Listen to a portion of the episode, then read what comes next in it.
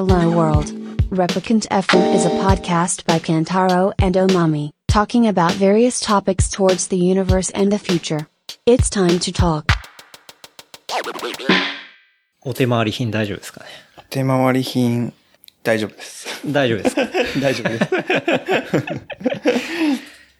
酒ある、お茶ある。酒あるお茶あクる。ーラーのこの音大丈夫ですかこれせ大丈夫ですね。うん。なんかもしもだったら、はい。大丈夫です。音鳴らない設定。多少のもんは。いや、いつもなんか結構音鳴らない設定とかするんですけど、はいはい。なんだかんだ忘れてたりとか、ああ。なるほどね。案外あの、アップルウォッチが鳴ったりとか、あそう。あ。なるほど。そういうこと一回あの、あの時すごかったですもんね。あの、どっかに、え、あの、橋、とそれこそトレランのあれで、雨の中収録みたいな音が。ああ、そうです、そうです、そうねです。ありました。すごすぎ本て、ちょっと一旦止めます、みたいな。そう。あの、これさすがに無理だなと思ってうん、そう。そういうことありましたね。じゃあ行きますかね。はい。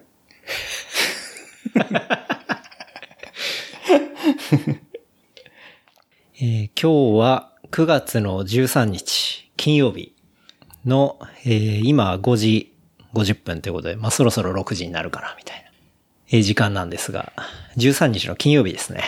というところで、今日はですね、えー1989年メキシコ生まれ、南米数カ国に駐在後帰国、サルサパーティーの企画運営を手掛ける、2014年に WeWant 発足。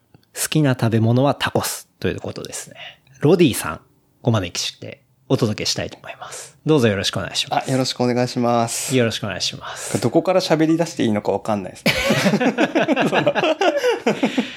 完全に始まってますね。ああ、はい。なるほど。もう憧れのレプリカント FM に出演させていただけるなんていえいえ、光栄です。こちらこそ、あの、東京市長のお忙しい中、いや、もう全然もう基本的に暇なんで。あれですよね、そもそも、じゃあ僕が、この前東京来た時に、うんぜひお会いしたくて、はい。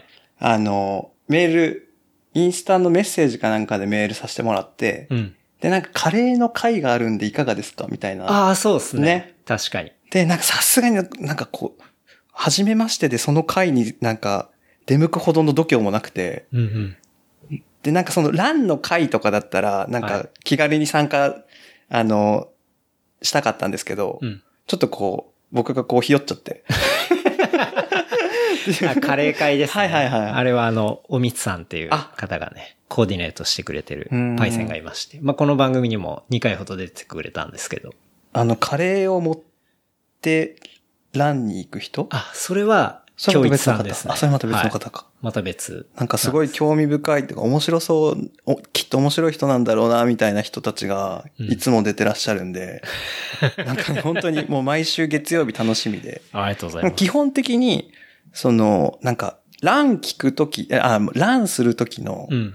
あの、BGM っていうか、はい、はい、はい。その音楽って、なんかその、こう、ペース巻き込まれるじゃないですか。確かに。なんかその BGM、あそのテンテンポ、ね。BPM だ、BPM にに応じて結構変わりますよね。そう、なんでその、なんだろう、走っててうん音楽、あ、音楽じゃなくてその、ポッドキャスト。レプリカント FM 聞いて、なんかそのいろいろ情報をこう吸収しながらうんうん走るっていうことのその、なんてその有有意義なことなんだろうみたいな。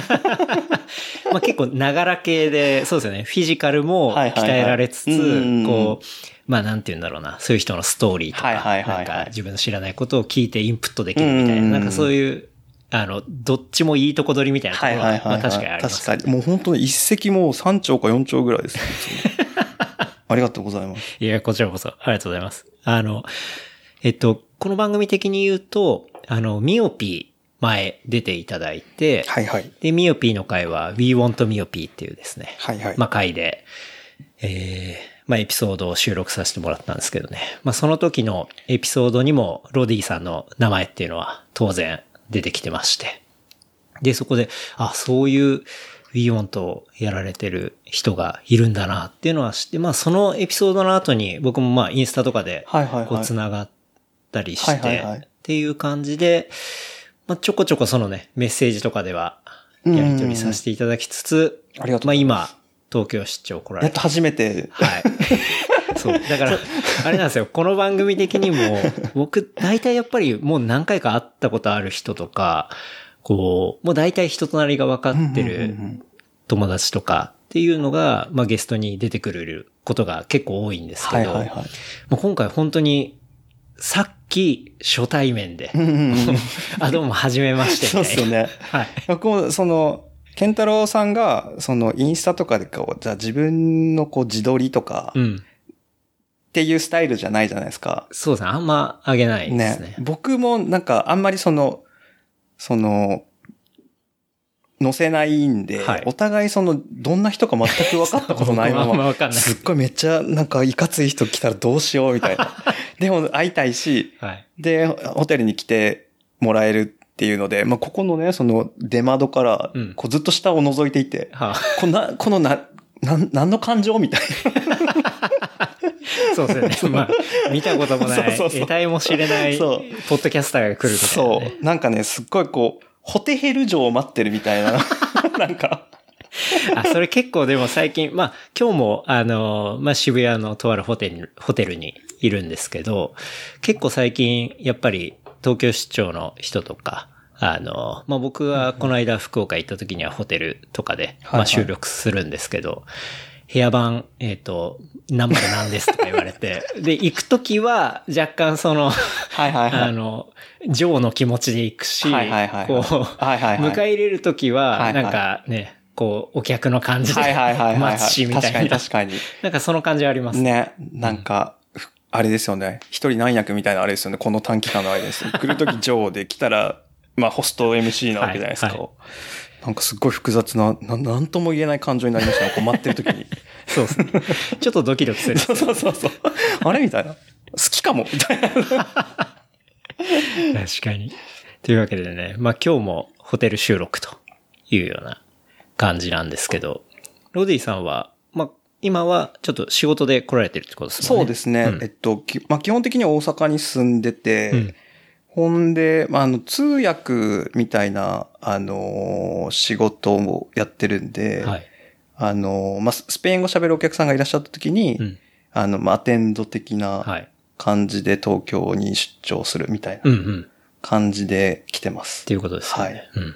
いや、もうロディさん、いろいろどっから聞いたらいいかなっていうのが、あの、悩ましかったりするんですけど。もう まあ、あの、冒頭、まず、この1989年メキシコ生まれ〇〇っていうのは、あの、この間ちょうどウェブの記事が上がっていて、はいはいはい。うんあの、まあ、コンコンパスですよね。そうですね。あの、カジカジっていう大阪の、なんだろう、まあ、ストリートマガジンというか、うん大阪のシーンをこう発信し、ずっとこう、長きにわたって発信してる、うん。あの、雑誌はい。のウェブ版うん。に、この前その、僕たちがやってる We Want っていうパーティーの記事を載せてもらって、うんうんで、それをこう予習してきてもらったってことですよね。そうですね。ですよねはい。あの、ミオピーがいっぱいストーリーを上げてたんで。はいはいはいはい。あ、これはちょっと見ようと思って、で、見させてもらって、そこのロディさんの説明文が、まあそういう風になっていたっていうところなんですけど、まあまず、これ、89年生まれっていうのは、これ、なんかさっき 聞いたんですけど、ギャグだっていう。そうですね。あ実は、まあ、1979年生まれで、はい。昭和54年。はい。で、なんか、わかりやすく表現すると、あの、小野高原世代です。小野高、あ、サッカーですね。サはい。なんで、はいまあ40歳で、うんうん。で、その、な、なんだろう。その、まあイベントというか、まあはいイベント、パーティーうん。をやってて、うん。40歳でパーティーやってるっていう、その世間体に、なんかすごいこう最近、はいまあ6月で40歳になって、はい。なんか40、もう自分のその先に書く字が4になったんですよ。うんうんなんかずっとその、いや、数字なんてさ、気にするもんじゃないよ、みたいな。なんかそうですねそ、そんな、はいもう言われるじゃないですか、はい。普通。言いますね。で、僕もそう、そうだと思ってて、うんまあ、そう信じてて、そう思いたいんですけど、はい。まあ、とはいえ、その、なんか、まだこう、受け入れきれてないみたい あの、オフィシャルのペーパーとか書くときに、最初が4ってなるのに、そうそうそうそうそうそうそう重要できてないってことな。その3って、こう、角度で行こうとする自分がまだいるんですよ。まだ受け入れてないみたいな。まあそうですよね。10年間書いてきた数字ですからね。はいはいはいはいうんで、4、40ってもうね、4僕らが子供の時の40歳って、うんまあ、これもまたみんな言う話だと思うんですけど、うんもっと大人でもっと立派で、はい。もっとなんかこう、なんだろうな。まあ、いわゆる立派な大人みたいなうんうん。イメージだったのに、その真逆を言っていて、うん。なんかパーティーやってる40歳ってすっごいなんか、なんかその、情報だけではい。すごい誤解生みそうな と思ってて、確かに、あの、そこだけ見たら、ちょっと歪んで伝わりそうみたいな、そういうことですね。大丈夫みたいな。なんで、まあ、今後は1989年の人なんで、こっからまたちょっと30歳をはい。もう一回謳歌しようかなっていう気持ちで。生きていこうかなと思っております。そういうちょっと、志の表れっていうのが、この、そうですね、そうですね。あの89年っていうそうギャグに。そうですね。あの、ポジティブなギャグで、そはいの僕のこう決意表明うんうん的な。なるほどはいね。うん。ステイヤング的なですね、ですね。感じってことはいですね。でこれメキシコ生まれっていうのは、これはどうなんですと、か？これもですね、あの、なんだろう、その、僕、大阪でロディって呼ばれてて、はいうんで、まあ、いろいろ、その、うよ、なんか、なんでロディさんって呼ばれるんです、呼ばれてるんですか？とかでよく聞かれるんですけど、うんうん大した理由なくて、はい。あの、まあ、大した理由じゃなくてっていうか、まあ、先輩に、うん。まあメキシ、あ、メキシコ、これちょっと、あれですよね。うん自己紹介じゃないけど、その、変遷喋った方がいいですよね。あ、いいっすね。はい。お願いします。熊本で生まれて、はい。本当に片田舎で生まれて、うんうん菊池郡っていう、はいあの、本当のどかな田園風景が、はもう今も昔も全然変わらないんですけど、うん。そこで生まれて、はい。んで、お兄ちゃんとお姉ちゃんがいて、僕三人兄弟の末っ子で、はい。で、お兄ちゃんが高校生の時にうんうん。ハワイに留学したんですよ。はい。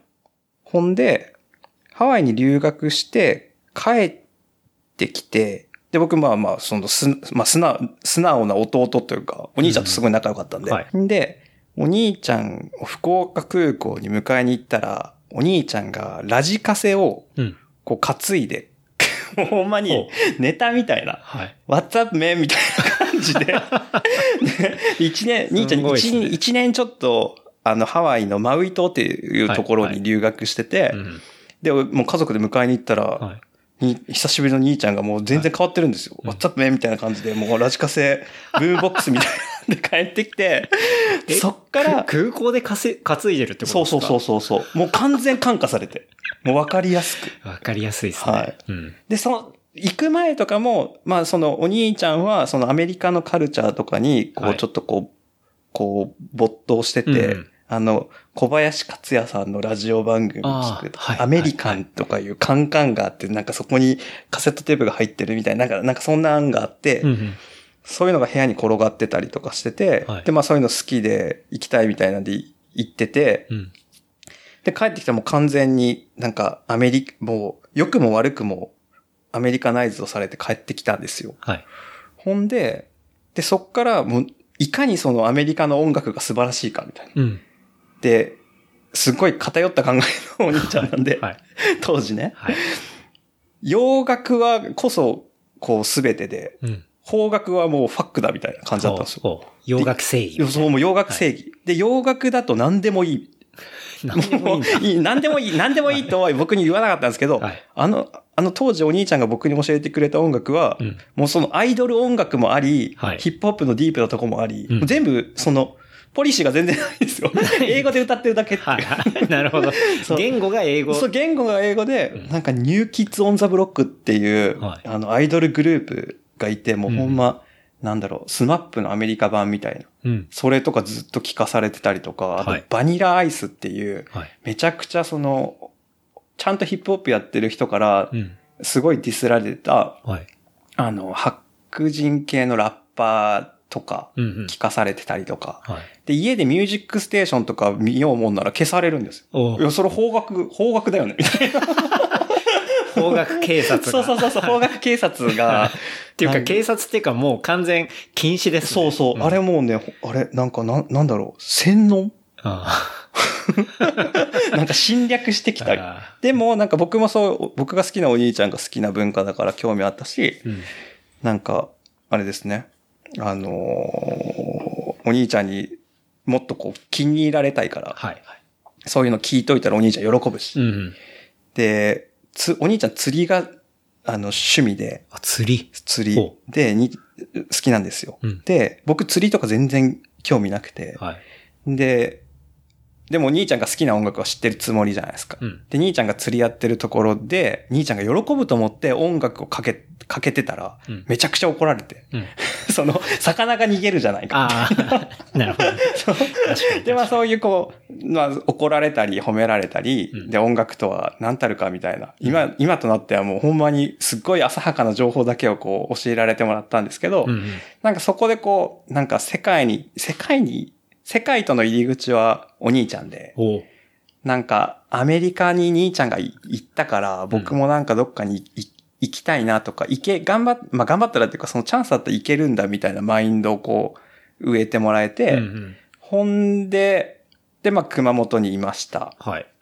で、そっから大学どこ行こうってなった時に、うん。ちょっとまあ熊本から出たいなみたいな思って、はい。はい。大阪行って。ほんで、えっと、まあ、なんで大阪行ったかっていうと、あの、スペイン語はい。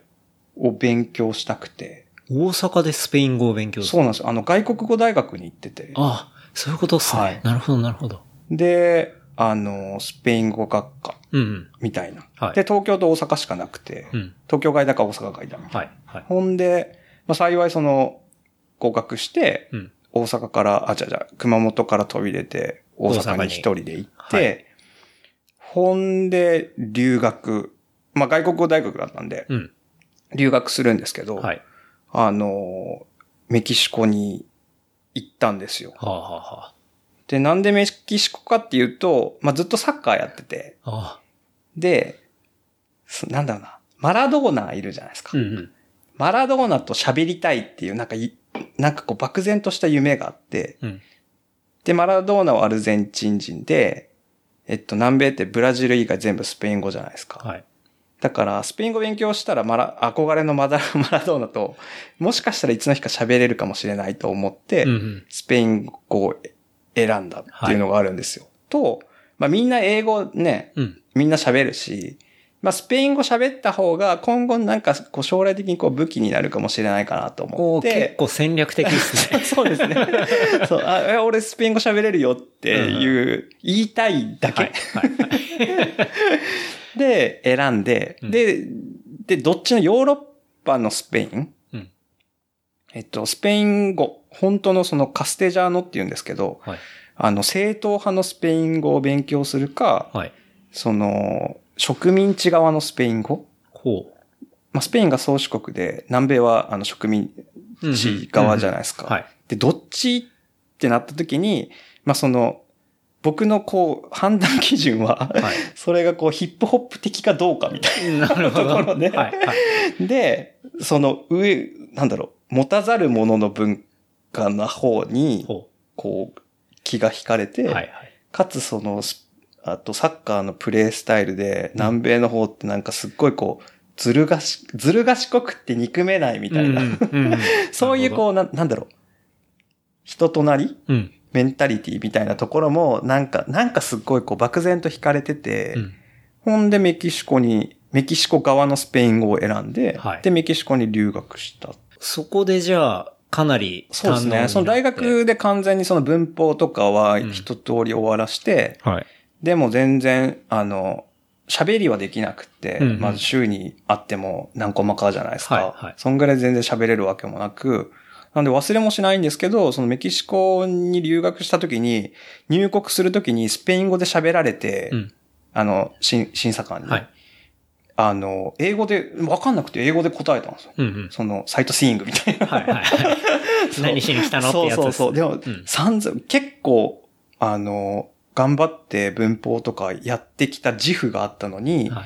その入国審査もわかんなかったっていうのがすごいショック、あちょっとショックで。学んできた側としてはショックだったんですねそうそうそうそううんやべえみたいな、これいいけんのかなみたいな。で、うん基本的に、その、なんだろう、メンタルは弱いんで、弱いんですか？弱い。なんか飛び出す、その、初動のパワーはあるんですけど、なんかすぐ、あ、もうこれもうダメだみたいな、になりやすいんですよ。はい。いきなりその心くじかれて、うんほんでまあ、は、そのメキシコに入国して、うん。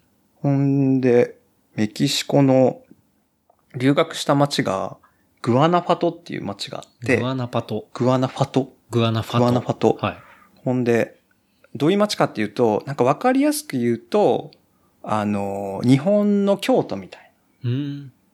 昔ながらのその、コロニアル様式っていう、あの、わかりますスペインがう侵食、植民してきた時の、はいそれがこう残されてて、うんうん街自体がね、世界文化遺産なんですよ。へえ。で、あとなんだろう、わかりやすいネタでいくと、あの、Remember Me、はい。あの映画の舞台になってる、うんうんあの死者の国みたいなのあるじゃないですか。はあの骸骨が、はいあの、なんだろう、お彼岸の陽気バージョン、うん陽気な、うんラテンバージョン。そうですね。ラテンバージョン。あそこの町の大学に留学して、はい。で、まあそこで暮らしながら、まあいろんな出会いだったり、その、さすがに、まあ差別はな、差別は、まあ道歩いてたら小学生が、うん。なんかスペイン語で、あの、中国人のことをチノとかチナとか言うんですけど、あーははなんだろう、まあじゃれてるぐらいの感じでなんはいか遠目から、チノとかチナとか言ってくる。とか、うんあなでもこれがなんかその文化の違いなんだ、みたいな。はいなんか、そういうのを、まあ、ポジティブに捉えようとする、したりとかして、でね、そのスペイン語が、なんか、あのー好きなっていうか、やっぱハマった要因っていうのは、はい。英語もすごいガリガリ勉強してたんですよ。好き、好きでっていうか、その、世界にこう飛び出したかったんで。うんお兄さんが開けてくれた扉そうそうそうをそのままやっぱり行かないといけないですからね。名の兄ちゃんが開けてくれた扉を、ちゃんとこう、うんあの、つ、僕が続かないとみたいな。でね。でも、なんか発音がすっごい苦手で、その R の発音とか。うんうんで、で、その、なんか英語勉強できるやつとかは、なんかすごいかっこよく、その音読、音読？うんうんリーディングとかもなんかできている中で、なんかこう、うまくできなくって、その、コンプレックスだと英語をうまく喋れないコンプレックス。があって、でもスペイン語って、あのね、その、ローマ字、基本的にローマ字読みするんですよ。あ、そうなんですね。はい。なんで、英語とね、ほとんど被ってる。まあ、ほとんど言い過ぎだな。何十パーセントかな？50%は超えてると思うんですけど、うんその単語とかって結構スペリングは被ってて、うんうん。それをそのままローマ字読みしたら、うん。あの、スペイン語っぽく聞こえるみたいなるほどね。な。はい。ああのな、なんだろう、わかりやすく言ったら、 dictionary はいあるじゃないですか。はいそれってスペイン語で言ったら diccionario なんですよ。 diccionario。diccionario はいはいはい確かにそのまま強引に読んだみたいなそうそうそうそう、もうそう、おっしゃる通り。強引に読んで、あと、カタカナ化しやすいみたな。はいいはいはいはい。で、で、えっと、周りにそのアメリカ人とかメキシコとアメリカもちろん、あの、うん近いじゃないですか。そうですねアメリカ人、もうほぼバカンスみたいな感じでこう、なんか、勉強しに来てる子とかもいる、うんうんいて、でアメリカ人の喋るスペイン語って、スパングリッシュとか言って、うんうんあの、ちょっとこう、や、やゆというか、はい。あの、メキシコ人は、まあ、バカにしてっていう表現が適してるかどうかわかんないですけど、うん。なんかちょっと、あ、スパングリッシュだね、みたいな感じの 話をするんですよ。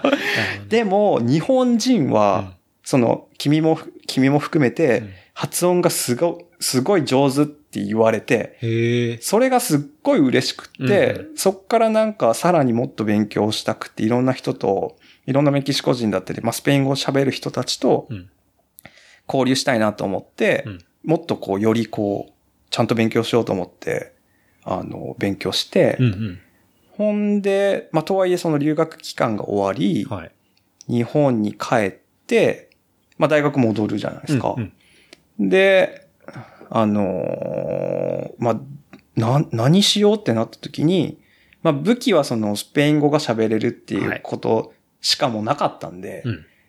なんで、まあそのスペイン語が喋れる会社みたいなはい。ところで、えっと、化粧品のメーカー？ほう。あの、ビゲンヘアカラーの会社。ビゲンヘアカラーの会社。はい。あの、ホーユー。ホーユーです、ね。ホーユー。はい。ホーユーが、ホーユーって名古屋の会社あ、さですよね。すがっすね。はい。なんでそ、その辺っていうのは、テレビあります？家えっと、いないですよね。あの、最初の会社とかでお客さんとしてやったことありますね。へえ。なんで、名古屋ですよね。あ、うんなるほど、なるほど。そう、名古屋で、はい。そのホーユーって、そのヘアカラー市場で日本で、あのトップシェアの会社で、うんうんうんほんで、まあ、調べると、世界のね、ぼ当時僕がその新卒で入った時は、77カ国ぐらいとうんお取引があって、そんなあるんそうですね。なんですよ。っていうのも、その、もともと、まあ、白髪染めからこう始まった会社じゃないですか。はい。ほんで、えっと、その、黒髪だったらうん、処方箋一緒なんですよ。ほうほう。で、黒髪の人がい住んでたら、そこにはマーケットがあるっていう考え方で。うんうん。なんで、アメリカだったら、そのチリチリの髪の黒人。はいはいうんで、日本のその商品なんで、もちろんクオリティ高くて、うんうん。その髪の毛が傷まなくはいてしっかり染まると。はいはい。っていうのでアメリカにもマーケットあるし、はい。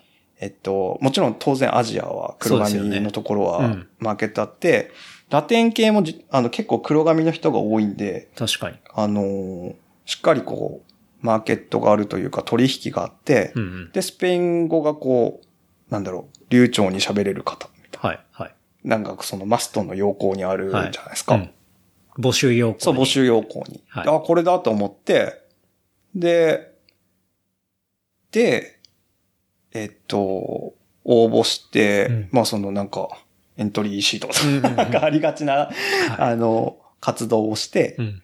入ったんですよ。あ、そうなんですね。なんスペイン語でなんか面接とか最後受けて。へえ。あ、じゃあもう、最初から当然まあ、そのスペイン語を活かして、で、こう活躍できるところっていうんで、こういう入って、そうですね。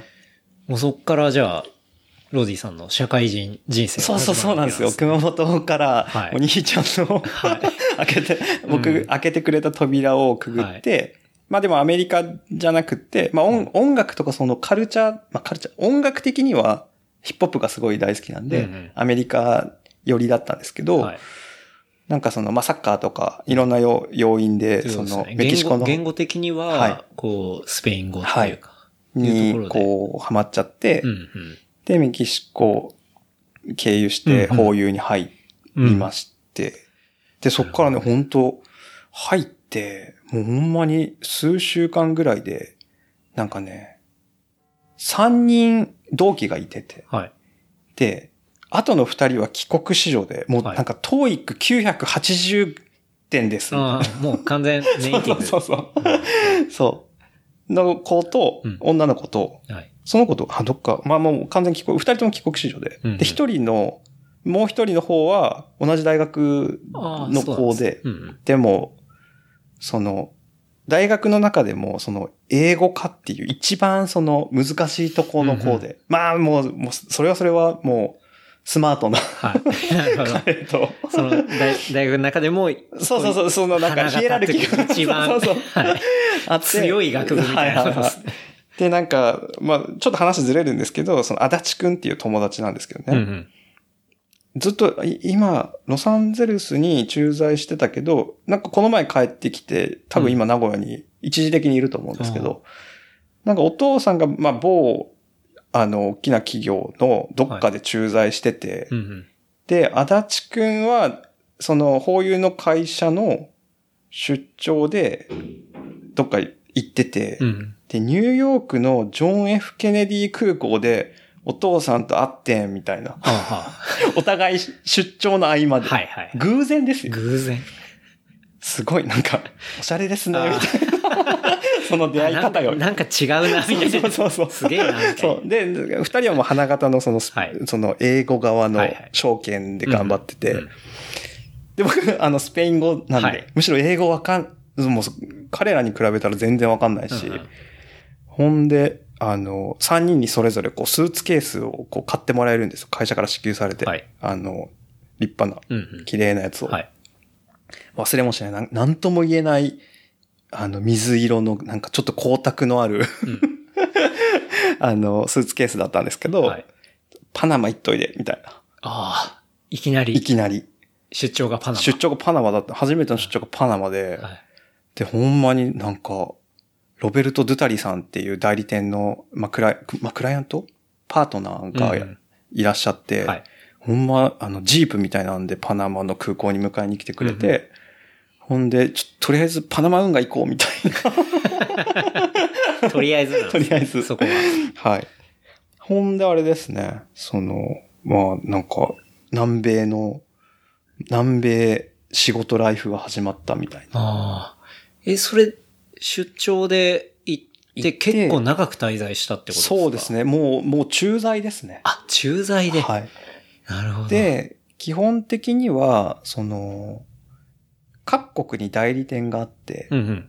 独占代理店契約をしてて、うん。まあ、ここの国だったらこの、この人たちと仕事をするみたいな。うんうんここの国だったらこの人たちと仕事するみたいな。はいがあって、うんほんでほんまに、まあ、その中でもやっぱ、メキシコが長くて、はい。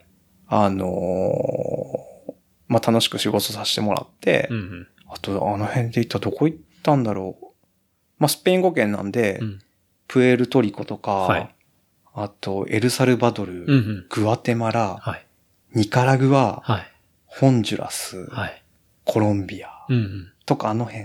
なるほど。いや、もうじゃあ、こう結構、点々として、まあ長いところは当然あるけど。そうですねそうですね。点々としてまあなんかちょっとチェックあの、マーケットちっちゃいところはね、そんうん。なあんま長いしても仕方ないから、まあ、ちゃちゃって終わるところもあったり、で、現地の、こう、メインの代理店の人と、こう、やり取りして、はい。販売代理店とはい。やり取りしてやり取りしてっていう、まあでも当時ね、本当20代前半ぐらいだったんで、うん。でもこっちはそのメーカー側の立場じゃないですか。で、そうですね。あっちは代理店なんで、はい。もう若造ながらうにん。チヤホヤされるんですよ。いや、まあ、それはそうですよね。そうそうあの、扱ってるメーカーの方が、はい。日本から来られた来られたみたいな。ですよね。で、なんかその役割的にも、はいその代理店がしっかり機能してるかとか、代理店がその行ってる施策とかが、ちゃんとこう、あの、最適かどうかみたいなのを見るみたいなはい。はい。感じはいだからうん、なんかこう、調子乗っちゃうじゃないですか。いや、まあ、あの、ね、今の年齢であれば、まあ、それは、そういうのが、はいはいはいまあ、そう、向こうの人がそういうふうに感じるのは当たり前だろうなって思うから、全然あれですけど、はいやっぱりね、20代前半とかなって、そういう、こう待遇を受けると、はいはいはいやっぱね、ちょっと、ね、ちょあの、ちょっとバグりますよね。バグる。いや、それ、あの、誰でもバグると思いますね、その待遇だったら。はい。うんで、もう本当ね、なんかその、誰もその、僕を管理する人がいないわけですよ、その。まあ、現地行ったら、現地では。まあほぼ一人で。ほぼ一人なんでいてるわけですよね。で、もう、いくらでも、その、報告の仕方次第で、もういかようにでも、いや、自由すぎますね、それ。そう、自由すぎて、で、なんかこう、ふと、あこれやべえなとか思って、そのあ、日本うでん、はい。その友達たちは、ちゃんとこうバリバリ仕事していて、うん。自分がその30とかなった時に、はい。あのー転職したいってなった時に、うんもう何もできませんみたいなうん。状態になったらどうしようみたいな。はあ、はこれやばいと思って、やめようと思った。あ。ああ。なんか、その待遇が良すぎて自由に、まあ、謳歌してるっちゃ謳歌してるけど、はいはい逆に不安になそう、るみたいな。逆に不安になっうんて、これだとその自分の価値、まあ、市場価値がうん。何歳の時を想定して考えたらやばいな、みたいな。はい。で、やめよう、みたいな。で、日本帰って、はい。で、転職活動をして、うん。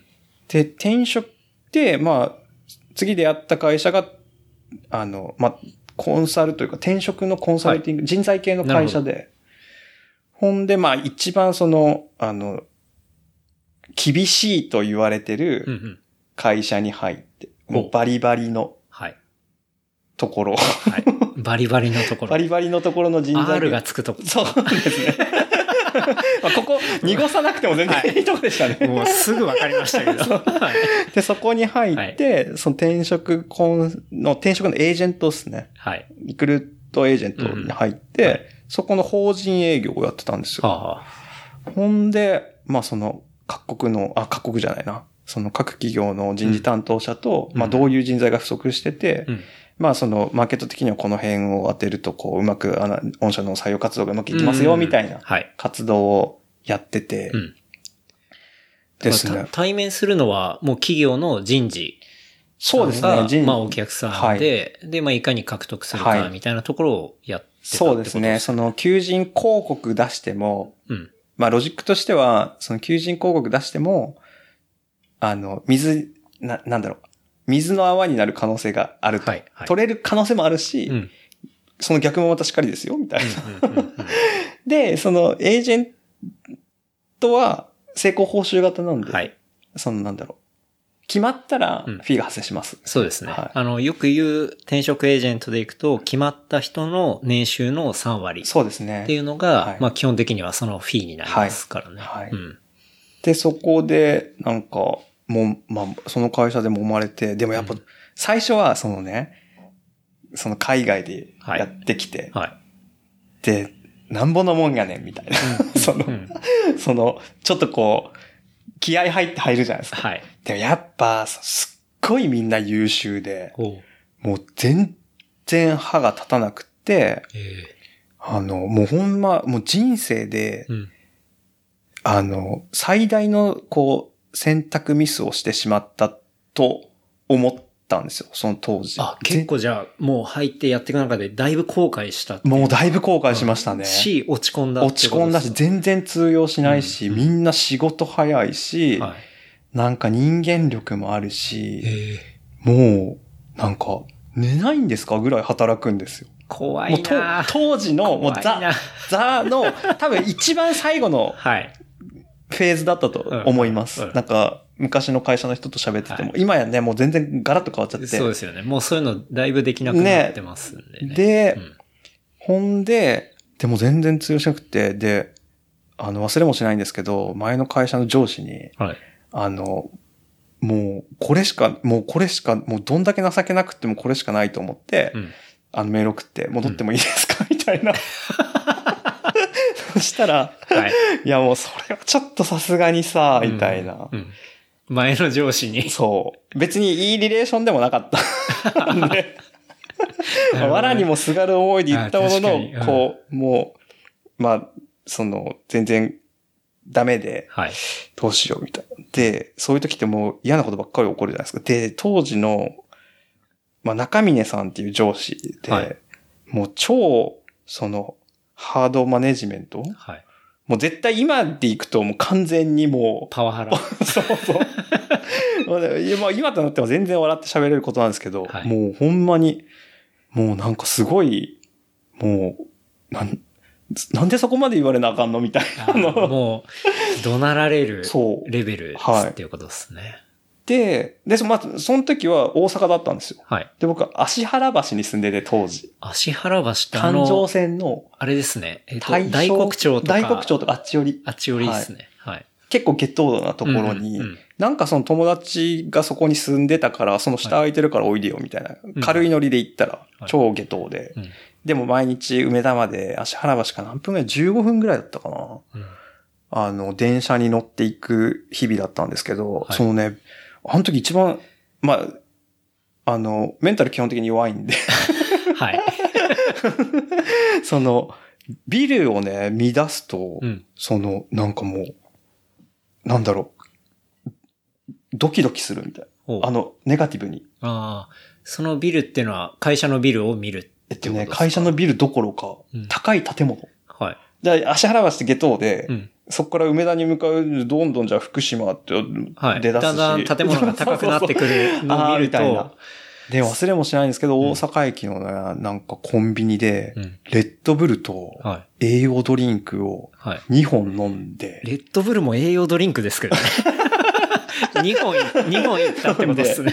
なんかもう、はい。致死量みたいなのを朝飲んで、はい。とね、いもう本当にもう枕に向かって、あーって一回気合い入れないといけないみたいな。あ、それ、だいぶですね。だいぶです、だいぶだいぶ。だいぶ言ってますね、だいぶ。で、うん行ったら行ったで、その中峰さんってまあ、まあ愛すべき僕の上司なんですけど、はい元上司なんですけど、この流れで完全本名出してますけどね。まあ大丈夫でしょう。もうあの、はい時効、時効なんで。で、行ったらまあ怒られるじゃないですか。はいほんでね、もうね、で、なんか重要なお客さんを、うん。神戸の重要なお客さんを引き継ぐみたいな感じのタイミングになって、はい。で、いろいろその、えっと、先輩から教えてもらうんですよ。うんこういうクライアントさんで、社長さんの性格はこうこうこうで、はい。こんな感じの人だから、この辺注意してね、みたいな。うん。で、そのちょっとこう、頭、あの、薄くて、はい。そんな感じで、みたいな情報を、あの、メモに 書いてたんです。はい。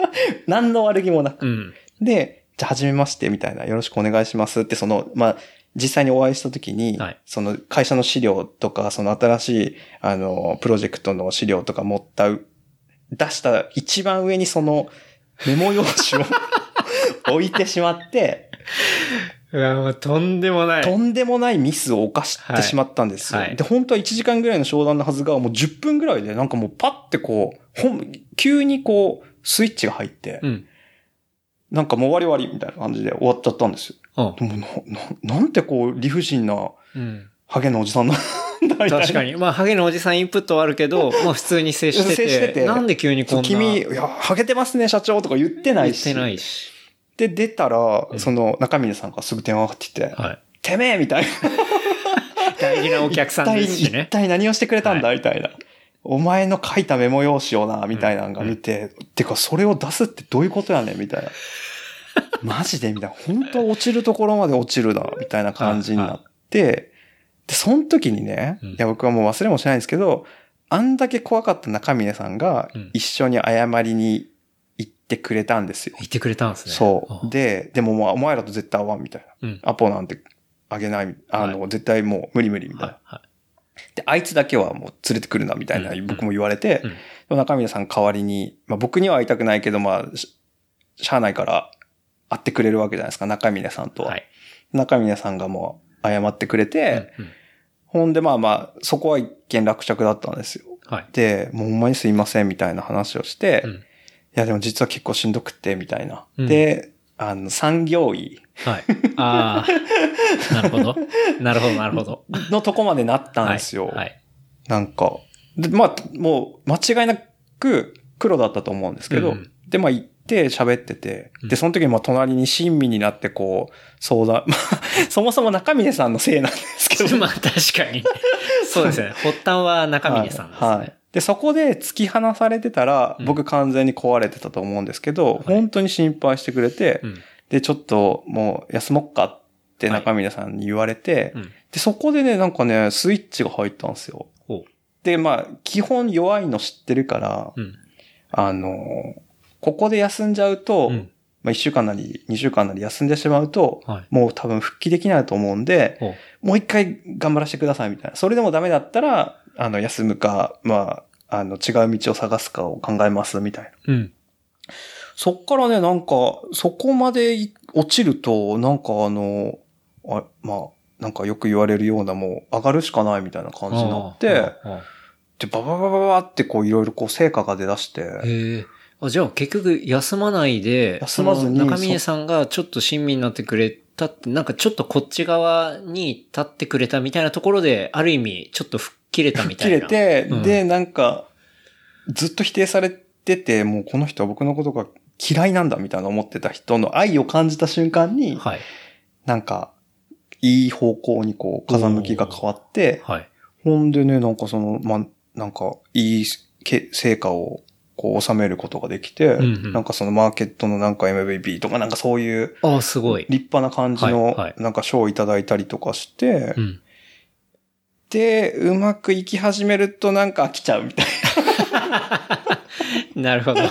あとなんか、うんうん。なんなんか衝動に駆られるんですよね。はい、はい。ほんで、なんかこう、何でもいいから、うんそれがこう、大きかろうがちっちゃかろうが、うん何でもいいから、自分の、はい。あの、なんだろう、やり、やりたいというか、うん。自分の城を築きたいというか、はいそういう気持ちもなんかあって、うん。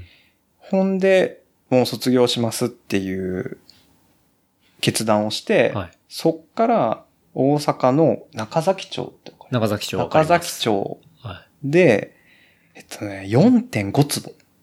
のテキーラ専門のバーを始めたんですよ。ほで、えっと、あ、その前の法油やめるときに、う。はい。その体中にあのタトゥーが入ってるんですけど、はい。えっと、ここにサングレラティーナってここに書いてるん書いてですけど、ありますね。はい。これが、えっとね、ラテンの、なんかちょっと、今更喋るのこっぱずかしいんですけど、うんうんラテンの血、血、血液のはい血っていう、あの、意味なんですよ。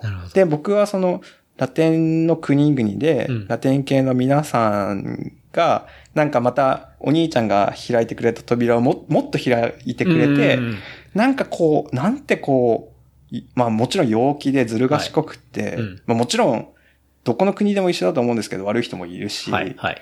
でも、もう、とことんいい人もいるし、うんうんでも基本的にポジティブで、はい。その、ありがちなその、死ぬことって悲しいことじゃなくて、うん。なんか、まあ、死者の日をお祝いするみたいな、まあああいうその、メンタリティというか、考え方みたいなところうん。が、なんか根底にうんあ。るんですよ。はい。ほんで、なんかそれをちょっとでも、まあ、それをこう心に刻むつもりでリクルート入る前にこのタトゥーを入れたんですけど、うんうんで、なんかそのラテン、僕にしかできないことってなんだろうみたいな時に、まあ、スペイン語が武器であっちにいた経験と、まあ、その、揉まれて、うん。なんだろう、な、なんすかね、そういうこう、一社会人としても、うんうん。まあ、でき、できるのが確認できて、うんで、南米の文化をこう伝えたいみたいな。はいそれって何しようってなった時に、バうん。ーにたどり着いて、なるほどね。で、リクルートで働きながら夜バーで見習いで働いてたんですよ。おお。梅田のバーで。はい、はい、はい。ほんでもう、あれですね。もう本当あの時睡眠時間3、4時間ぐらいのうん。感じで見習いで働かしてもらって、はい。で、やっぱ面白いな、みたいな。うんうんで、その見習いのバーが梅田にあって、はい。で、その時に天満に面白いバーがあるよって聞いて、うん。で、行ったんですよ。うん。で、それってね、えっと、今、あ、もう今はなくな、なくなっちゃったんですけど、煙っていうバーがあって、煙。煙。で、もともとリクルートの先輩で。その人がリクルート卒業してやってる、まあそれはそれはそのもう伝説的なバーなんですけどバーがあったん、ですね。うん。で、鉄さんっていう方で、その方も今やその、煙からバージョンアップしてケムパーっていう。あれ、ケムパーって西天満にあ、そうそうそうそう。行ったことあります？あります、あります。本当ですか？はい。あります。ななんで？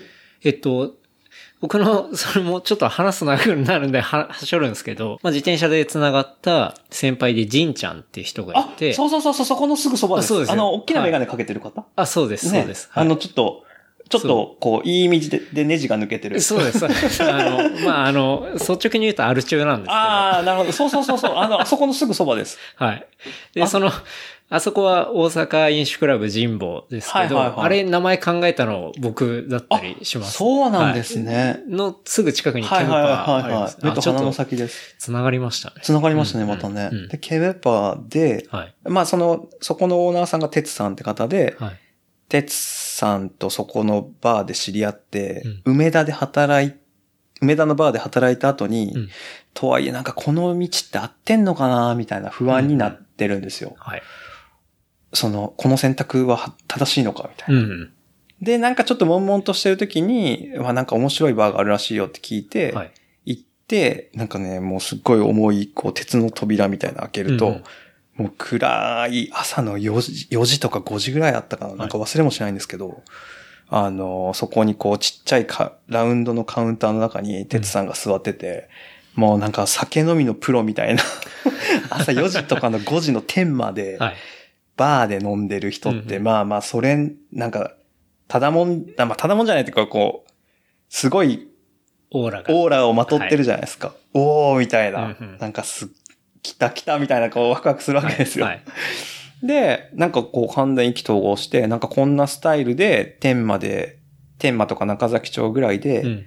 お店をやりたいなと思って、まあ武器はそのテキーラだったり、ラテンララテンのカルチャーだったり、マインドだったり、まあ。そうですね。精通してるみたいなそういうとこだったり、で、まあ、テツさんとかにもいいろいろ相談乗ってもらいながら、あの、まあまあ、その当時、あ、ここビビビッとくる、もう本当煙ぐらいの、煙っていう僕がその言ってた、はい言ってたバーぐらいの大きさの物件に出会って、うんうん。で、すっごい今はそこのロディに、なんでロディかの説明がやっと終わるんですけど、テツさん、テツさんに、はい。あの、お前は今日からロドリゲスだ。なんでですか？その、ラテンバーなのに、はい。あの、本名が、まあ普通のその日本名じゃないですか。はい。そんな、な、それってなんかナンセンスでしょみたいな。おうロドリゲスだって。うんてか、ロドリゲスって長いから、うんロディーなみたいな。なるほど。もう急に源氏名命名されたってことですね。勝手にね。はい。でも、いや、もうもちろん先輩に言われることなんで、あ、うんうん了解です、みたいな。はいで、ロディですって、もう恥ずかしげもなく。了解ですしたんですね。そう。なんで、はい。あの、ロディまあ、その、哲さんに、に、うんうんもう10、12、3年前かなお。ぐらいに命名され、あ、10年前か。ちょうど10年前です。命名されて、まあ、そこからロディ人生が始まるみたいな。まあ、バーもはい。始まりつつ、ははいこう、ロディとして、そこで、こう、湯婆婆が名付けるみたいな感じで、シーズン2ぐらいがっていうこと。ですね。贅沢な名だねっつってこう取られて、ロディっていうのが。書かれてる書。かれて、そこかあんら、た今日からロディだっつって、うん始まるわけなんですね。そうなんですよ。だからそのなんか、初めましての時に、うんその、いや、ロディさんっていう風にもちろうんん紹介されるわけじゃないですか。はい。で、みんなもう当たり前のよう、当たり前のようにっていうか、うん。外国の人だと思うんですよ。確かに。なんかそういうね、スペイン語圏のカルチャーはいはいはいはい。もあれだし、あそう。なんかそっちそのっ、ちの、人ななんか、そうそうそう、その風、風貌っていうかそのビジュアル的に。はい。タトゥーもいっぱい入ってるしみたいな。そう、でも会うとう、ん。全然その、う僕生まれ熊本なんで、あの、普通の人みたいな。はい。いや、でも生まれは火の国熊本ですそうそうそう。そのマインドは熱いものを持ってるつもりなんですけど、はいでも全然普通の、もう、ザ、日本なんで、うんうんなんで、もうロディさんってすっごい怖い人だと思ってましたとか、なんか外国の人だと思ってましたみたいな、なんか誤解をうん解くのが最初こう、うん。なるほど。重要、あ、まあ重要じゃない。いつもこう、発生する。確かに。それは確かに僕も思いましたね。なんかどういう人なんだろうっていうのは、だいぶ思った。でまあでも今日話して、はいうん。もうすごいイメージができてきた感じではありますあ、。本当ですか？よかった。伝わってよかったです。なるほど。そういうロディさんの経緯があって、はい。でも本当にまた最初に戻りますけど、そのメキシコ生まれっていうのは、まあ割とやっぱそういうマインドだったり、カルチャーだったりってところが、はい。あの、まあ、当然長く経験されてるし、はいはいはいで、まあ、バー開いたところでそういうカルチャーっていうのも当然大阪でこはいうやっていてっていうところが、もう、ドベースとしてそうですね。べあるっていうことそうなんですね。うん、うん、うん、うん。ベースはなんか、その辺の、なんか、こう、日々の活動というか、はい。積み上げてきた、うん。あれですかね。それが今につながってるみたいな。うん、うん、うん。で、まあ、そこからテキーラバーが始まるんですけど、はい。もうほんとね、もう、もうなくなっちゃったんで、ああ。そうなんですあのね。どれぐらいやられてたんですか？5年？期間で。あ、結構長いですね。はうん。文字通り伝説のバー。伝説のバー、伝説を作ったんですね。そうんちなみにバーの名前はどういう？えっとね、ラテンバーソンリサっていう。ソンリサ。はいソンリサは笑顔？あ、すごい。ちょっと。さすが。いやいや。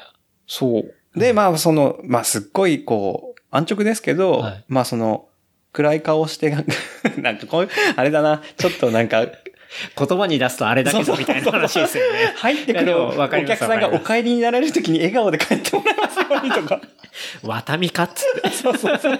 うさんくさいでしょ？て。いやでもわかります。まあ、そういうその、マインドで。そのそういうマインドで。うんうんで、ソンリサって、まあ、4文字では覚え、あの、覚えてもらいやすいし発音しやすいしっていうので、まあ5年間やってて、はいで、こっからね、まあ、5年間もいろいろあるんですよ。こう。で、もうテキーラしかなくて。すごくないですか、それ。はいアルコールテキーラしかテないですか？キーラしかない。テキーラとメキシコのビール。おーああ、じゃあまあコロナだったりコロナだったり、あとテカテとはいか、ドスエキスとか、ああ、それ知らないっすわボヘミアとか、はいまあメキシコの料、メキシコ料理屋さん行ったら、うんうん。まあまあまあ、そのああの、ラインナップとしてはあるはいやつ。。はい。と、その、テキーラうんまあ、ここからそのテキーラの話に行くんですけど、やっぱどうしてもその日本のイメージって、うんまあ、と、今ちょっと、ちょっとずつ変わってきてると思うんですけど、はい。一気飲みの罰ゲームのお酒じゃないですか。いやー、本当にね、ねそうだと思います。ねですよイメーね。ジは。で、その、でもメキシコの人たちって、まあもちろん一気飲みをするんですよ。はい。で、クイット。そう、クイットの飲んで、うんそれこそもうテキーラでチェイサーがコロナ。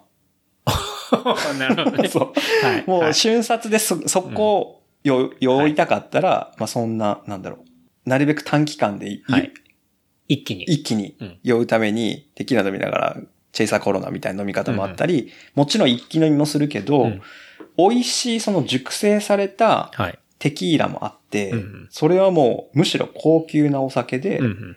あのーなんだろう、セレブ御用達みたいな。はい僕、テキーラで言ったら、パトロンぐらいしか知んないっすけどね。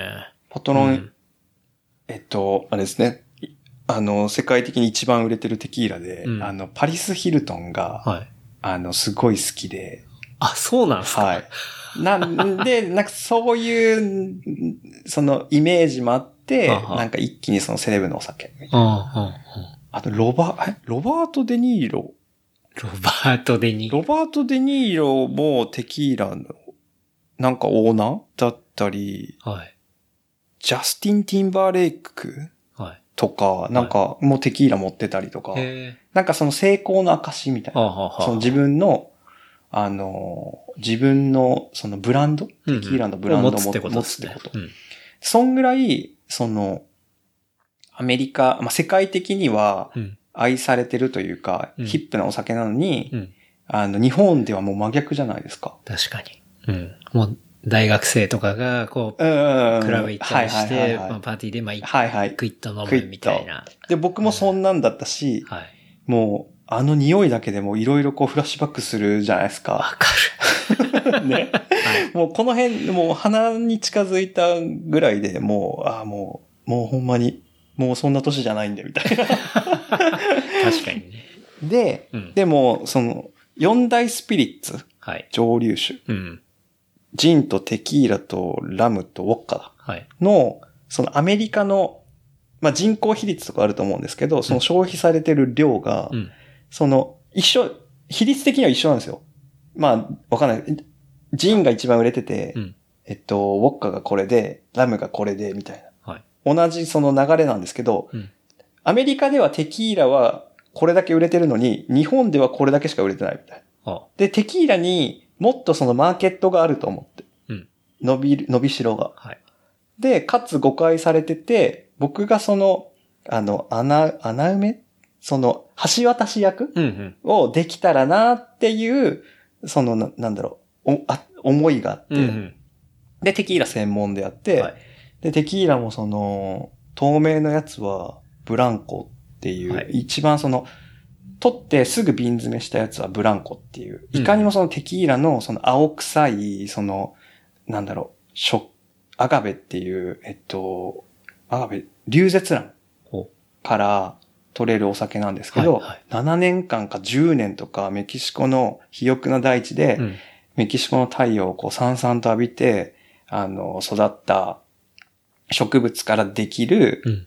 えっと、お酒じゃないですか。はいで、やっぱその味わいとかコクとかもな、なんとも言えない、その、あの、なんだろう、ふくよかな、うんうんなんかお酒なんですよ。うん。で、それを樽で熟成したら、レポサドっていう、また別のランクになって、はい。それをさらに熟成されさせると、もうアニホって言うんですけど、あの、もうウイスキーみたいな色なんですよ。樽の色がついて。まあ、熟成されてくれればされていくほど、まあ、はいブランクって、まあ、いわゆる、その、無色透明っていうか、はいはいはい。白から、どんどんカラードになっていくってことですね。で、まあそういうのってもう一気飲みするのも、あのーもったいない。あの、味わいながら香り、はいはい。でも本当ワイングラスみたいなんで飲むんでね、その、はい。あの、空気とこう混ぜてとか。なんで、そのいろんなランクのいろんな高いテキーラから、いそのアプローチしやすいテキーラ揃えて、うん。まあその、天満の中崎町商店街っていう、うん。なんかレトロなはい。ところであそこら辺そうですよねは。いレトロ会ですよね。やってたんですよ。うん。うん。ほんで、まあそこでやっぱりその、濃い、濃ゆいものを発信してると、やっぱりうん。そういうのを求めてる、なんかキャラの濃い人たちが 集うわけで。集まってくるんですね。そうそうそう。はい。んで、まあ天満ってあの辺バーすごい多いし、うんうん。なんかその、お酒飲む、かっこいい、まあいろんな、もうどうしようもないやつもいるし、はい。綺麗にお酒飲む人もいるし、はいやっぱなんかすごい面白い人たちもいっぱい夜な夜なこう飲み歩いてる街なんで、うんなんかそこでいろいろな出会いがありながら、うん。うん。やっぱりでも、たテキーラだし、はいアッパーなお酒じゃないですか。うん。酔っ払うとこうみんな、声ももちろんでかくなるし、はい。ラテンバーで音楽、そりゃでかくなるし、うん。いろいろ地域住民とのトラブルとか、あ、いろいろあったんですね。そううんうん。んで、警察とかが、まあ、出入りじゃない。すぐ呼ばれるようになってうるさい。あで、僕、その、ソンリサっていうバーがあったのは、あの、雑居ビルの、あ。うん。えっと、2階で、うん。で、その3階に、大家さんが住んでて、うんうん。すっごい、あの、ヒステリックな、はい。あの、こう、年配の女性の方で、ほ最初は良かったんですよ。関係性的に。う。はい。頑張りや、みたいな。うんうん。で、フレンドリーな感じ。フレンドリーな感じで。で、その方はそのさらに上のスナック、自分のビルなんですけど、一番上の階でスナックやってはって、で、そのススナック終わった後にうちのバーに来てくれて、うんもう暇な時こそ来てくれて、うん。オレンジ、お酒飲まないんですよ。ほう。そうでねも、タバコ一本吸って、オレンジジュース飲んで、あんたもなんか飲みって言って、あの、しっかりお金をこう払ってくれるみたいな。めちゃめちゃいい 人じゃないですかですか。うんでも、いやもう本当ありがとうございます。サポートしてもらって、みたいな。うんうん今日も、あの、坊主、坊主ではお客さん一人も来なかったんで、ああの、これでなんか、なんとかなります、みたいな。うんありがとうございます。そう、ありがとうございます、みたいな関係だったのに、うんちょっとずつ、ちょっとずつ 風向きが おかしくなって。おかしくなってたんですね。っていうのも、まあちょっと騒、騒、騒まあ、騒ぐというか、なんというか、良くも悪くもテキーラの影響で、はい。濃い人たちも来るし、はいどんどんどんどん盛り上がっていけば、もう昼の12時ぐらいまで営業してたし、ええ？その、鉄さんとかは自分の、あれ、店終わってくるから、はい。もう5時からスタートなんですよ。うわー、すごいっすね。で、めちゃくちゃ飲むし、はいで、もちろんその、あの、売り上げ的にもね、無視できないんで、うんうん。そりゃ昼まで付き合うじゃないですか。はい。なんでね、なんかもうその辺から、なんかちょっとずつ おかしな方向に行って、うん。で、警察とかも騒音トラブルで、みたいな。うん。また君んとこか、みたいな。いや、もうすみませんとか言って、だましだまし営業すると。うん。で、大家さんも直接的に言いに来るようになって、うんうん。ちょっとちょっと、みたいはいな。はいはい。んで、もうオレンジジュースは飲んでくれなくなったそうわけです、ね。そうそうそうそうそうそう。あの、古き良き時代はもう、過ぎ去って。なるほど。ほんで、で、ある日、あメキシコかなんかに行ったんですよ。はい。視察という名目のもとに。うんまあ、テキーラの仕入れとかはいはいもあって。うん。ほんで、でも、その、ワンオペだったんで、はい。僕がいなかったらお店閉まってるじゃないですか。うんで、たまにその後輩とかに、まあ、好きに使っていいよみたいな感じで貸したりもしてたんはいですよ。。はい。で、まあ、その後輩がまたなんかやらかして、そうままた騒ぎ騒ぎすぎちゃったみたいな。はいはいはい。で、あんた誰やねんみたいな話話になるわけじゃないですか。うんうん。確かに、いつものやつじゃねえじゃん。そうそうそうそうそうみたいなでも、僕からしたら言われる筋合いないじゃないですか。うんいや、バイトだし、みたいな。うんうんいや、一個一個うちのスタッフこの人でなんとかですって言わなあかんの。確かにね。っていうなんか、こう、めんどくさみたいなのも起こりつつ、で、まあメキシコから帰ってきて、ああ、もう頑張ってもう、あの、こう働かないとペイできないから、うん1ヶ月の3分の1ぐらい休んで、はいあと20日で取り返そうみたいなマインドで行ったらもう鍵がね、入らないんですよ。あれ？みたいな。ほなんかおかしいぞ、はいって。こんなはずでは、みたいな。う。うん。そしたらね、パッて見たら、あの、張り紙が貼ってあってお、あの、鍵を変えております。借りてるのに。そう。借りてるのに。借りてるのに。借りてるのに。ほんで、電話番号書いてあって、ちょっはい。と電話するじゃないですか。はい。でもう、お怒りですよね。モード的には。うん。家賃払ってるし、うん。鍵をもうロックアウトされたわけじゃないですか。もう意味がわからへんくって。うん。で、お客さん、もう僕、お土産いっぱい買ってくるじゃないですか。メキシコから帰ってきて。そしたらなんかお客さん来るって分かってんのにお店が開けれないから、もう早くしてよ、みたいな、うんうん。いい加減にしてくださいよ。みたいな言ったら、いやもう開けません、ガチャ、みたいな。ええ 超ストロングスタイル。ストロングスタイルで、ほんで、えーみたいな感じになるじゃないですか。はい。ほんで、でもその日はもうラッチ開かなくって。うん。開けることできなくてそう、開けることできず、で、お客さん来たらすいません、みたいな。で、他どっか飲みに行きましょうか。はは。で、翌日こそなんか、あ、なんか変わってるかなと思ったら、うん。そしたら2階にね、あるんですよ。僕のバー自体は。はい。で、1階、もちろん1階から入るから、うん。えっと、あの、階段で上がるかエレベーターで上がるかなんですけど、うんうん2階に行くにはそこの入り口を通らないといけないわけじゃないですか。うんで入り口のシャッターを閉めてるんですよ。ほんでね、自分のバーは、自分のスナックは5階にあるんですよ。うん。自分の営業を断念してまではい。僕を阻止するみたいな。入らせない。超嫌われてる。そうそう。マジでみたいな。急に超嫌われてそうますそう。ああの、兆しはね、あったんですよ。はい。まあ、兆しはありますけど、そうそうそうもう、それマックス、そう、マ本当にックス。そう。で、関わりたくないレベルになってそう、ますね。もう、あの、見ると、うんもう、なんだろう、動機がするみたい 何したんすか、その間に？基本的にね、まあその、騒いでたから、まあまあ騒いとか騒いでて、その音楽で、もちろんね、あの、じゃあ違法行為やってるわけじゃないし。僕はお金を払ってて深夜の、なんか、えあの、営業許可も取ってるし、何も法に触れてないのに、ただその、あなたのローカルルールに沿ってないだけじゃないですか。うん。でも、その別に不動、あの、賃貸契約書とか見たら、うんそこまで書かれてたら、はいそもそも入ってないし、うん言ってもね、なんとか、レジャービルっていう、はいレジャービルの、スナックビルですよ。はあはあはあスナックビルの中で騒いだら、なんかロックアウトするとかも、おかしいじゃまあ、ないですか。確かに。まあ、そこは、こう、みんなお互い、みたいな。はいはい。はいまあ、まあまあまあ盛り上がる時はうん。で、あ、そうだ、そその時に当時ね、そのソンリさんの横に、えっと、フィリピンパブが 行ってて、うん、うん、うん。もうフィリピンパブとはもう運命共同体みたいな感じで、はいはい。いやもう親がさ、みたいに、いやうちもこの前言われてとか、あの、うんもうさめんどくさいよね、みたいな話して、で、フィリピンも、あの、メキシコの植民地、あ、はい。違う違う、スペインの植民地ででこっちはメキシコで、はい。なんか、なんとも言えないその連、一体感、一体感というか、なんか、はい。一緒に戦おうみたいなマインドだったんですけど、もう我慢の限界って言って、先にそのフィリピンパブも出て行ったんです。よ。え。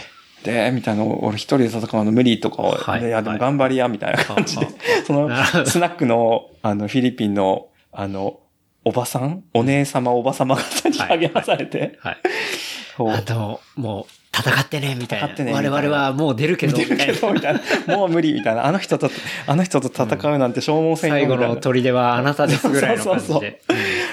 でも、まあそうなって、あっちもすごい堅くなな姿勢だし、うんはい。もう本当出るとこでよかみたいな話におー行って、はいでも、なんかもう、すっごいこう、ネガティブなことに巻き込まれる、巻き込まれて、うんなんか自分のその、ハッピーなというか、そのポジティブに物事を考えたいのが、うん。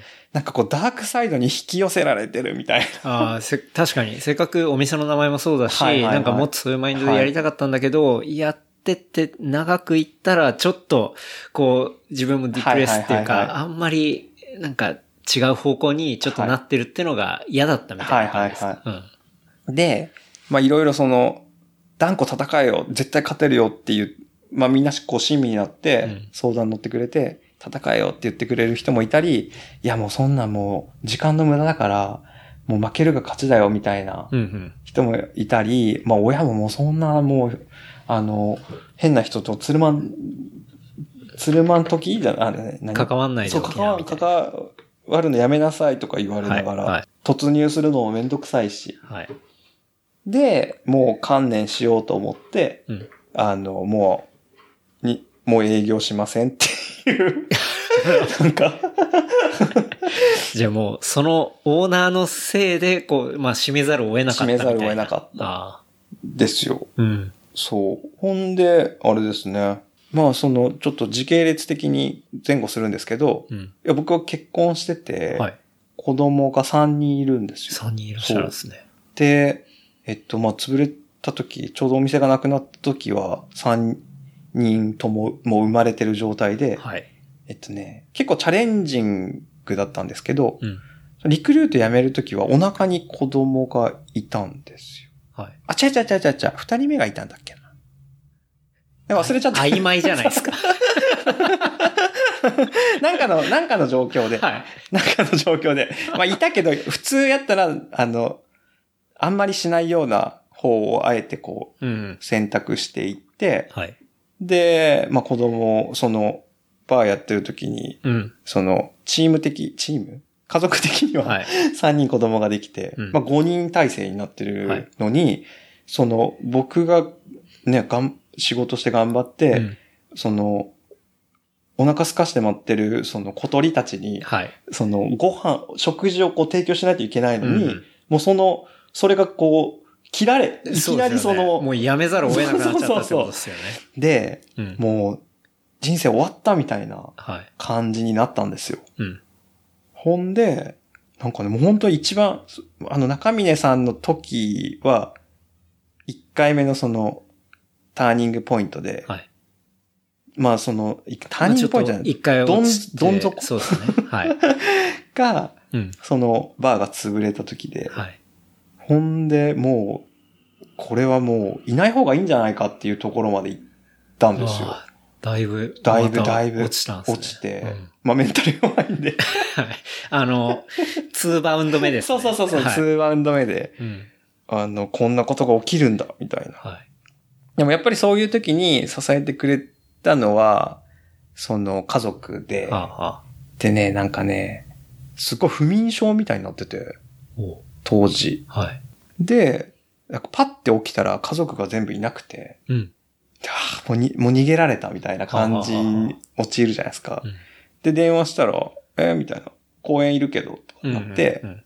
公園行くんですよ。うん。僕が。うん。したら、なんか普通に鬼ごっこしてて。はい。でもその光景を見たときに、あの、もう涙が止まらなくて。うん。それ、だいぶ、メンタルの状況すごいですね。すごいでしょだって、家族がちょっと外に出てるのを、あ、もう、俺を置いていなくなっちゃったんで思うとか、その、普通のことを見てはい泣くとか、泣くとかだいぶ、そうそうだいぶやばいでしてますね、それ。すごい感度高い。はい。あの、感度高すぎる。感度高すぎでしょ振れ幅がちょっと。そうそうそうそうそう、で、その時に、まあ、その、あの、嫁が、はい。あのーまあ、察してくれるわけじゃないですか。はいその、うで、子供たちに、ちょっとパパが、ちょっと弱ってるから、なんか、遊び、遊、遊び、遊んであげなさい、みたいな、こう言ってくれて子供たちがわーって寄ってくるんですよ。はいうんで、そこがもう、あの、まさにその中峰さんが謝ってくれた時の、はい。あれと同じ、うんうんあの、ロジックで、はい。その、あれですね、あ、俺は、うん。どんな手段を使ってでも、この子たちを、こう、立派な大人にしないといけないっていうので、泣いてる場合じゃないっていうほうほう、またスイッチがそこでまた入って。みたいな。っはていうので、またそれを乗り越えて、ってうんいう感じですね。あ、なるそほど。2回目があって、そう。そっから、まあ、またガッと、まあ、火がついて、はい。次はどんなことをやっていほくんですか？んでね、なんかその、えっと、まあ、バーやってる時に、うん。その、今その冒頭で紹介してもらった、はい。あの、We Want っていう、うあの、また別軸がうん動き出すんですけど、はい。その、もともとそのお兄ちゃんの影響でヒップホップがすごい好きで、はいで、もう、あの、メキシコとかコロンビアとかキューバとか行って、うん。ラテン音楽ももちろん好きで、はい。で、えっとね、なんかこれもその独特の、なんか、ちょっと話行ったり来たりするんですけど、うん。ラテンの国で踊れなかったら損するんですよ。おうほう。なるほど。すぐ、本当に音楽かかったら踊るし、はい別に恋人同士でももちろん踊るけど、うんその友達同士でも踊るし、うんうん。じゃあその彼女、友達の彼女とも踊るし、ほみたいなう。うん。感じで、で、クラブ行こうってなったら、サルサクラブいまあもちろんヒップホップとかのクラブもあるんですけど、うん。サルサクラブとか行ったらもうみんな踊るんですよ。はい。まあ別に上手いとか下手くそとか関係なくて、うん。ほんでね、なんか忘れもしないんですけど、コロンビアにいるときに、うん。あのー女性、コロンビア人の女性に恋をして。で、みんなでその、仕事仲間と一緒に、うんなんかサルサクラブ行こうみたいな。はいで、みんな知ってるんですよ。僕がその子のこと好きって。うんうん。で、まあ44ぐらいの8人で行ってて、で、その子、まあコロンビア人ってもう半端なく可愛くって、はい。あのーもうね、度肝抜かれるぐらい可愛いんですよ。うん。なんか、世界三大美女の国の。うちの一つ一つでって言われたりしますもんね。で、そのなんとか、あ、もう名前も忘れちゃったぐらいのあれですけど、みんなで行って、みんな踊るわけじゃないですか。うん。で、僕、そ踊れなくって。はい。ほんで、で、その子がなんかトイレに行くみたいな。その子もつまんなそうにしてるんですよ。はいはいは 踊りたいし。うんうん。でもみんな気を使ってなんか二人きりにすこうしてくれるんですけど、僕踊れなくて。うんで、その子がトイレに行って、帰ってこなくなって。はい。で、あれ？何、何々ちゃんは？みたいになってる時に、うんうんそれはそれは、かっこいいコロンビア人男性と、まあ、うん男性もかっこいいやつめちゃくちゃかっこよくって。はい。で、また、う踊りがお上手なんですよ。はい。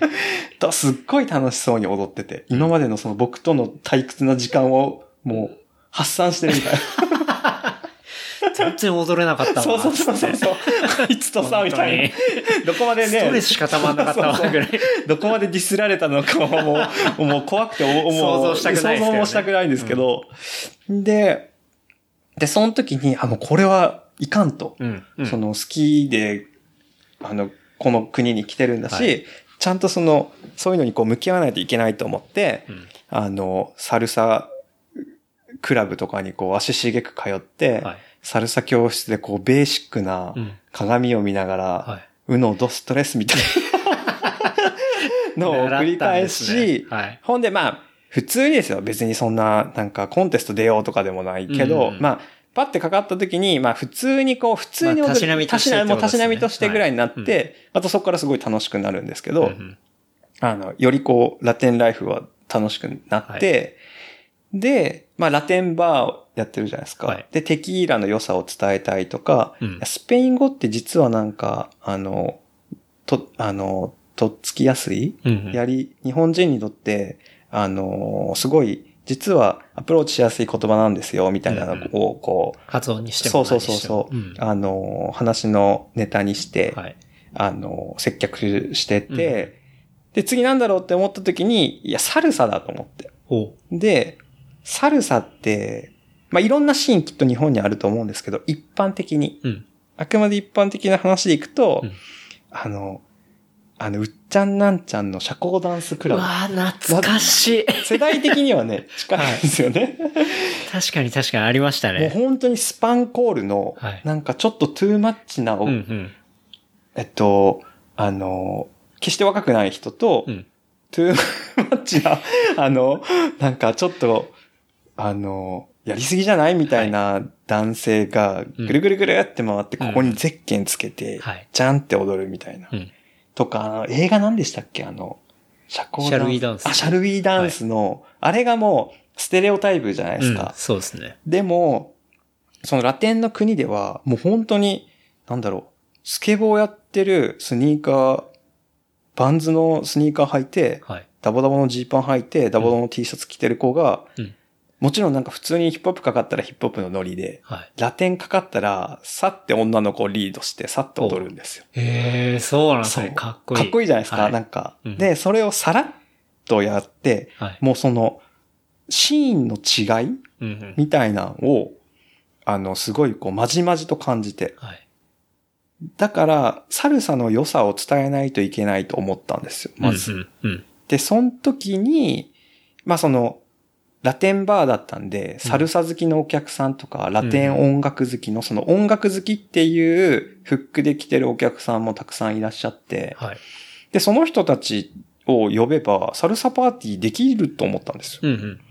でも、従来のサルサ好きの人たちはすっごい嗅覚が、あの、そのサルサパーティーとい言えば、はいもう、すっごいダサい格好でなるほど、なるほど。来るんですようういらっしゃるんですけど、それをこう、やってしまうと、全然あっちの良さ伝えれないじゃないですか。確かに。で、女性って割とペアダンス恥ずかしげもなくチャレンジできて、うんうん。割とそのリズム感もはい。あって、うん。なんで、で、ななんかラテン好きのわ、ラテン、ラテン系うん。ラテン音楽とかそういうマインドの女性ってちょっと可愛かったりして。ほう。で、その子たちとかも呼べばうん、パーティーとして成立すると。うんうん。でも、嗅覚の鋭い従来のラテン好きの、うん。まあ、おっさんもはい。はい。来るから、はい。そのおっさん防ぐのは、なんかあんまりこうやりたくなくて、うんうんあなたはもう入れませんとかって、なんかその、そういうのはしたくなかったんですよ。うんうんでもパーティーとして成立させるために、どうしたらいいかなと思った時に、うん。ドレスコードだと思って。はい。で、多分ね、僕ね、日本で初めてうん。ホワイトパーティーをやってると思うんですけど、ホワイトパーティー？ホワイトパーーティーってね、その上下白で行く、なんかパーティー。はあ、はあはあはあ、ドレスコードが。あなるほどね。ちょっとおしゃれしていくみた。はい。はい。で、夏、まあ、イメージ的に夏やった方がいいと思ったんで、うん夏、ほ、もうそれこそちょっと、おしゃれしてパーティーに行こうみたいな、うんあの、告知の仕方で、はあの、道島ホテルってわかります？い。わかります。あの、ちょっとこう、シュッとした感じの。はいあそこの1階のレストランを借りて、うん。ホワイトパーティーっていうのをやったんですよ。はいで、音楽はもう、100%、まあ、サルサを中心としたラテン音楽で、うんうん。ほんで、えっと、なんだろう。まあその若い子たちもそのおしゃれしてパーティーに行くとかって、うんまあ今だとね、なんかちょっとこう古臭いですけど、なんかそういうのが好きで、ちょっと背伸びしてホテルでパーティーだなんてみたいなんで、うんすっごい初回からね250人ぐらい来て、うんうん。で、そこにやっぱ嗅覚の鋭い、そのサルサパーティーを探してるおっさんたちも来るんですけど、はいおっさんたちもちゃんとチェックしてるから、うん。ちゃんと白で来た、白あと白の上下で来てくれたんですよはい。そしたら、遠目に見たら全然その、バレない。なるほどね。あまあ、ある一定のコードがあるから、はいそこではい統一感っていうのが出るってことですね。うん。で、で、でも、その、あ、でもじゃないな。その、やっぱり、踊りはすごいお上手だから、うん。で、みんな踊りたいわけじゃないですか、女の子たちは。はい。で、でも白い服着て、普段はダサいけど、白でごまかせてるんですよ。ダサさを。なるほどね。うんんで、楽しく、その、初心者の人も、うん。あのーなんだろう、従来のサルサダンサーのおっさんも楽しめて、うんうんすっごいハッピーなバイブスで、はい。はい。あの、パーティーができて、大成功だったわ大成功で、うんそっからなんかドレスコードシリーズでいろいろなんかブラックえっと、ブラックゴールドとか、はあ、はあ。黒と赤とかなんかはいそういう切り口でやって、うん。大体道島ホテルでやったりなんか、あの、まあ、メインは道島ホテルだったんですけど、うん。違うところでもやったりして、はい。で、その時に、なんかね、b ボーイの子たち、はい。ブレイクダンサーうんうん。の子たちの多分中のそのトレンドで、うん。なんかラテンがかかって、そのラテンっぽいリズムでなんか踊るみたいうんうん。なのがあったっぽくってどうやら。あなんかね、そういう子たちがどん、徐々に徐々に増え出して。ほほんで、なんかね、最後ら辺とか、その、キューバ人の、その、あの、太鼓叩く人とか、友達で、はいはい友達とかお客さんでいてて、う。うんうん。で、その人が即興でその DJ がかけるサルサにかけな、あの、合わせながら太鼓を叩いて、うん。で、そのい、なんかサイファーというかなんというか、その、即興でセセッション。で、まあ、おっさんとかがこう、バーってぐるぐるぐるとか、そういう時は映えるじゃないですか。うんむしろ。もうお酒も入ってるし。確かに確かに。それがもう、ハゲて、ハゲてようが、なんだろうが、もうスキルの、なんか、もハゲのメモ書う、きがそうそうそうあろうが。そうそう関係ねえってそう、関係ない話みたいな。はい。で、それに合わせて、じゃあ、そのサルサ、ハゲのおっさんが踊ったら、あの、かっこいい b ボーイが出てきて、くるくるくるって回ったりとか、面白いですね。そう、うで、そこでまた人盛り上がりみたいなのが出来上がってきて、うんうん。で、その子たちが、あの、バーにも来てくれるようになって、うんうんで、僕がそのね、サルサから始めたっていうのも、もともとヒップホップが好きで、もう、できることならヒップホップのパーティーやりたかったんですけど、うん。そんなね、アメ村にあんだけなんかクラブあって、うん。もうなんか、今更？いや、まあ確かに、もう十分あるわ、みたいな。十分あって、今更なんか、はどんな、もう年齢的にも30超えてるし、うん。32か3ぐらいですかね。あの、今更なんかヒップホップのパーティーやる、そこにこうチャレンジしていくよりも、うんその、あの、ブルーオーシャンで、はい。大事です。そうそうそう大事です。サルサパーティーする方がいいと思ってたのに、うんなんかその、すっごい雰囲気作れるかっこいい b ボーイの子たちが、うんなんか慕ってくれて、まあもちろんみんな僕より年下の子たちなんですけど、あの、その子たちはその子たちで、なんかいつも b ボーイってそのバトルのカルチャーというか、はい。はい。戦うのが好きじゃないですか。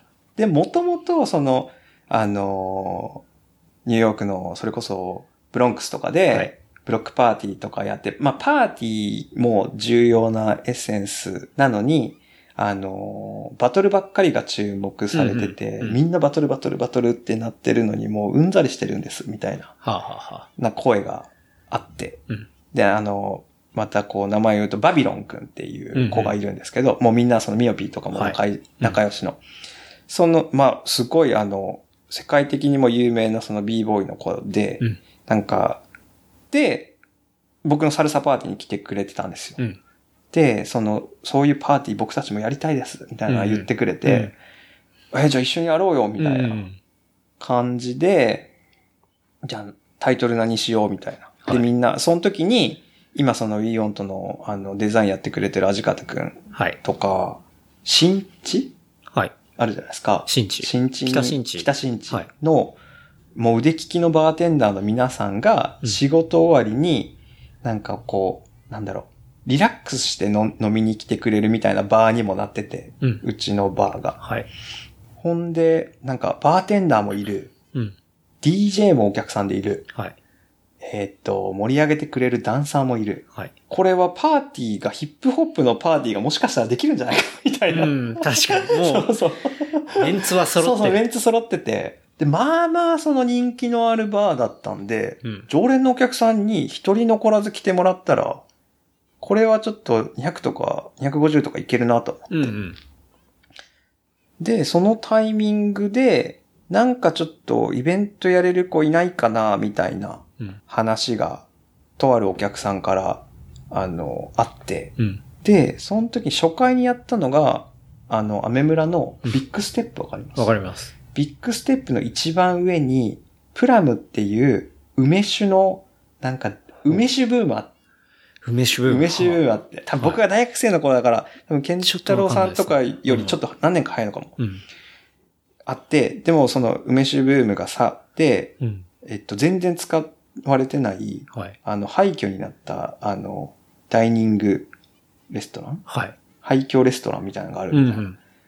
で、そこでなんか面白いことやれる子いないかな、みたいなところで、あの、お客、常連さんが紹介してくれて、うん。で、もうビッグステップの上でイベントをやるっていうことが決まったんですよ。うん。ほんで、じゃあみんなで頑張ろうみたいな、こうはいはいはい。もう共通のネタがあるからうん盛り上がるわけですよ。その、うんうんみんな一丸となってそのイベントを成功させようみたいな。はいはい。ほんで、その時にタイトル何するみたいな、どうしようとかってもうずーっと考えてて。うん。で、その時になんか僕がその、かっこいいなと思ってた一つのその、なんか文化というかカルチャーというか、その中に、あの、スピーク EG っていう文化があって、あの、当時のあのに、あの、アメリカが禁酒法時代のの、はいあの、潜りの酒場みたいな。うんうんで、なんか、まあ、多分今やその、あの東京とかにもきっとあると思うんですけど、入り口がクリーニング屋さんなのに奥がもう超かっこいいバーとか、はいはいはなんかクールじゃないですか、なんか。い。なるほど。なんかそういう文脈かっこいいなとか思ってて。うんうんで、そのスピークイージーとか調べたら、うん。We want beer って書いたプラカードを持って、ニューヨークかニューアークだったか忘れたんですけど、うん。そこをこう更新してるみたいななんか文脈に出会って、うんうん。で、当時、えっと、風営法の関係で、はい。アメリ、あの、あ大阪のクラブがク、ラブ、ヌーンとかズーン、とかいろいろがやってたなんかややり合ってたじゃないですか。はいはいはい。と、全くあのタイミングで、なるほどね。で、そことなんかこうシンクロしたリンんですよクしてリンた感じですねて、。うん。ほんで、えっと、そのじゃあ、僕らは何も悪いことしてない。うんあの、クラブで健全に、はい。まあ時間帯は夜とはいえう、んお酒飲んで、あの、大好きな友達たちとうん。楽しく、好きな音楽を聴いて。好きな音楽聴いてお酒飲んでうん楽しん、踊ってそうそうそう、楽んしんでるだけじゃないですか。それと全く同じ、あの、ロジックじゃないですか。はい。じゃあ、We Want Beer をパーティーに変えて、うんうん僕らはパーティーがやりたいんだ。うんでも、とはいえその風営法には、そんな逆らうのもナンセンスだから、うん。じゃあ健全なデイの時間帯でやろう、みたいなのが、はその、まあ、今、えっと、5年にわたって33回か34回かな。うん。もはやもう何回かもわかんなかったですけど。多すぎて。そうそうそう。あの、うん。それに至るんですよ。だからそっからそれが We そこが始まり Want なんですよ。だから We Want Party っていうのが始まって、うん1回目 We Want Party をそのビッグステップの上でやって、はい。2回目も We Want Party だったんですよ。うん。だからそうやって We Want が始まっていったっていうことなんですね。そうですね。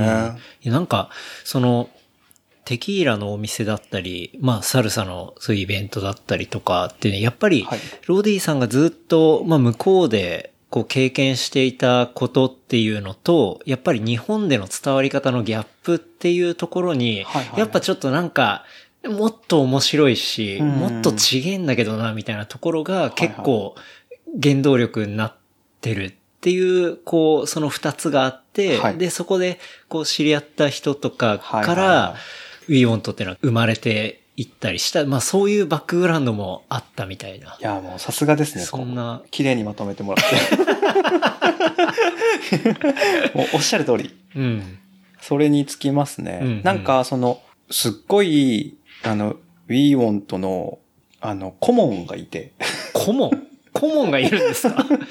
だって、ロディさん、アジカザさん、まあ、ミオピーがいて、で、僕らは、その、顧問に、コン、まあ、コントロールされてる？されてるって言い方あれだな。